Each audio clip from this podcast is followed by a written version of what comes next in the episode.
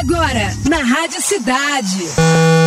Geek News. Geek News. Conectando você com o universo geek. Geek News. Com Fred Mascarenhas.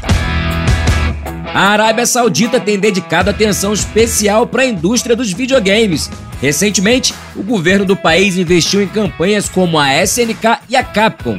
Agora, através do Save Game Group, está pretendendo investir mais de 37 bilhões de dólares para expandir seus esforços para fazer crescer a área de jogos eletrônicos. De acordo com a Action Game, além de colocar dinheiro em campanhas existentes, a Arábia Saudita pretende criar suas próprias empresas. Olha o mercado de games crescendo no mundo inteiro aí. Eu sou o Fred Mascarenhas e você está no Geek News da Rádio Cidade. Bora, time!